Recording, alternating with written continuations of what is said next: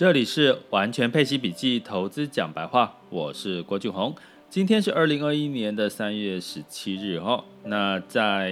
周三，所以呢，大部分你会感觉到市场的氛围其实是在观望什么呢？周四的这个联准会两天的政策会议有没有什么呃可能利率上面的一些变化了哈？那估计市场呢比较偏乐观，就是不会。担心就是会呃会再有一个升息的疑虑，但是我已经在网校里面跟这个学员提过了哈，因为整体来看，长期来讲，通膨的疑虑是持续的增加，会产生的这个通膨的压力，但但是呢，那个压力点还没到哈，但是会不会今年到下半年有机会？那会产生什么影响呢？欢迎到我的网校来做一些深度的了解跟学习哈。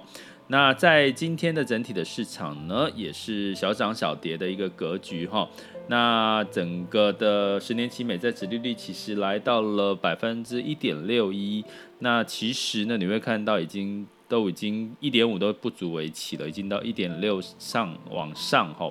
然后我也提过一点七也不也很多机构也说也也不足为奇了哈，一点七一点九都有机会。那这样子的一个变动，其实会让这最近的市场。肯定哈，像目前早呃早盘台股还有稍微小涨一点哈，那目前是十一十二点零三呢，下跌了四十三点哈，那台积电呢跌了四块钱，那今天台积电呢这个除息了哈，那目前是没有填息成功，那看尾盘会不会再拉上来，但是目前的全部的这个呃美国美股的期货哈，台台股的期货都是下跌的哈。那我们今天要来聊什么呢？我们今天可能要来聊一下是那在数字货币的部分大涨大跌六万多块，呃，比特币六万多，啊，又跌下来五万多哈。那到底这个比特币的热度呢会不会消减？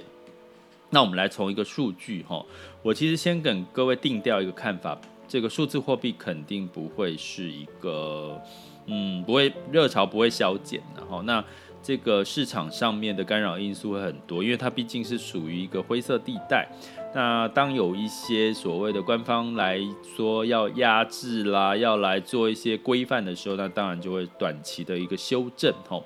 那我们从一件事情吼，我这边呢，大家可能看不到，那你如果要看得到这个图形跟后续的持续报道，嗯，社团，嗯，我会在社团公布还是在网校呢？我再来想想看哈。那我简单来给各位一个数据是，呃，目前全球三大央行是哪三大央行？大家知道吗？给各位猜一下，大家一定知道美国嘛，欧洲嘛，还有一个呢？还有一个呢？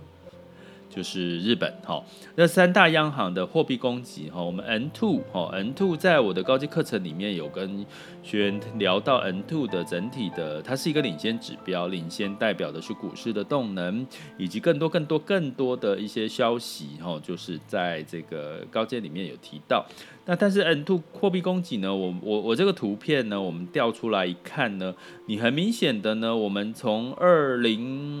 从什么时候呢？从这个二零一八年开始哈，因为其实二零一八年呢，呃，其实有有开有一些在做一些升息哈，在美美国的部分跟四三大央行呢去做一些稍微的升息或紧缩的时候呢，货币哈在增加的时候，比特币的这个兑换美元的这个价值哈，其实是往上的哈。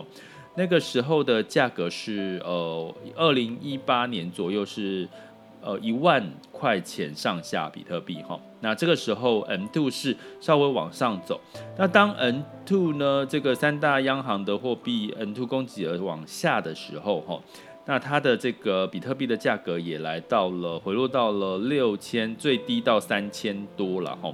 那这个三千多刚好也是二零一九年的一月份的时候。那大家知道，在这个时候货币供给其实是在在偏向于紧缩的一个状况。那到二零二零年的时候，在三月的时候呢，开始因为在这个货币宽松哈的疑虑哈，呃，二零一九年其实开始也在宽松了哈，持续的稍微宽松的情况下，呃，在比特币也有又从三千多块钱涨呃回涨到，在二零一九年的六月是来到九七月了哈，七月是来到了一万二了哈。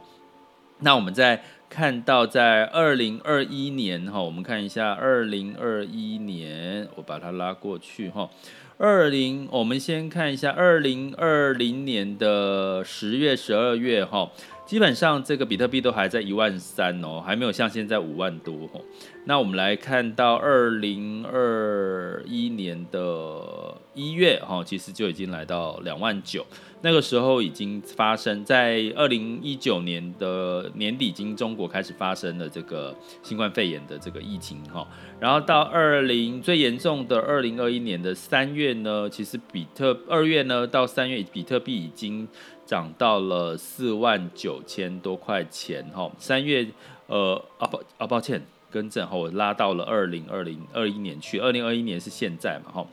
那我更正一下哈，Python，，因为刚好同时在这个广播的时候，直接顺便在在讲课哈，那我刚刚讲到了是最低点是在这个嗯二零一九年的二月是三千多块嘛哈。那我们在二零二零年的三月哈的时候呢，其实是来到四千八百多块钱，那个时候疫情最严重，所以其实你会看到比特币跟整个经济景气的状况也是呈正向的状况，它也是会跟着呃修正的哈。那到了三四月开始一路量化宽松，比特币就一直涨哈，从这个五月份呃去年的五月份八千多块钱，然后一路涨到了在六月份呢回到一万块钱。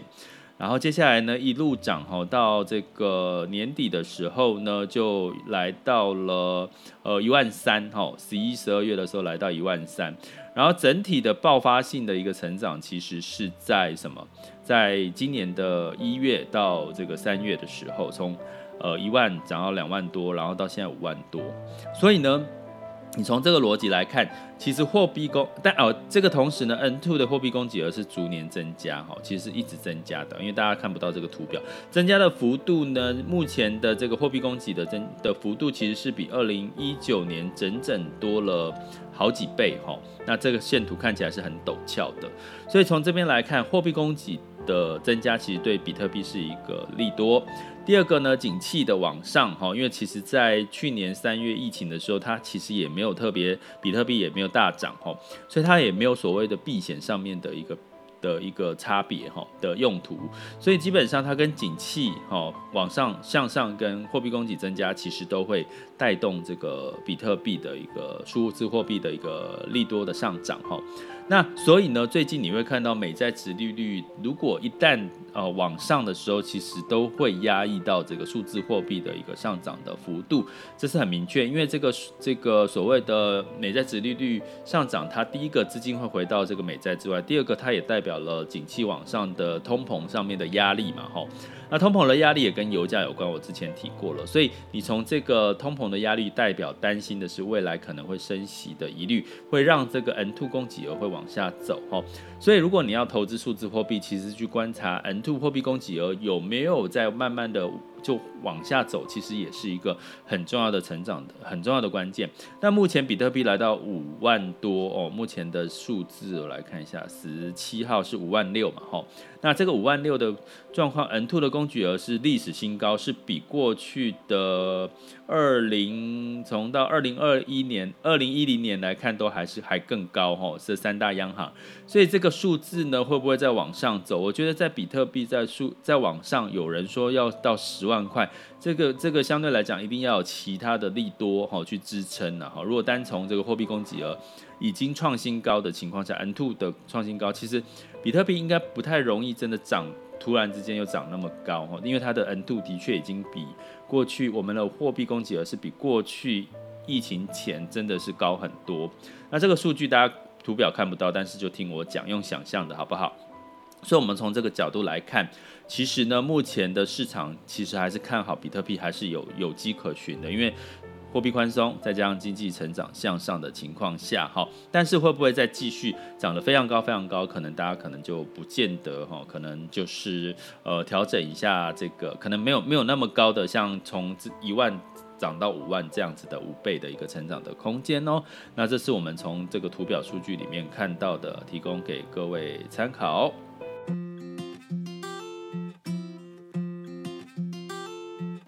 接下来进入到二零二一年的三月十七日全球市场盘势轻松聊。